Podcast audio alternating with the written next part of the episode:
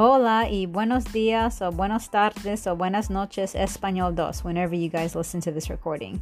Uh, this is the final podcast for the year. I'm hoping that it wasn't too difícil and that our listening comprehension skills have improved.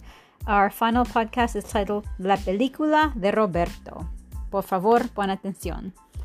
Me llamo Roberto y soy director del cine. En este momento filmamos un documental sobre civilizaciones antiguas.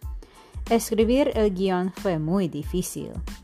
El guionista pasó años estudiando sobre las civilizaciones. Los actores llegan temprano para filmar sus escenas. Salen muy tarde. El editor pone los efectos especiales y es muy difícil.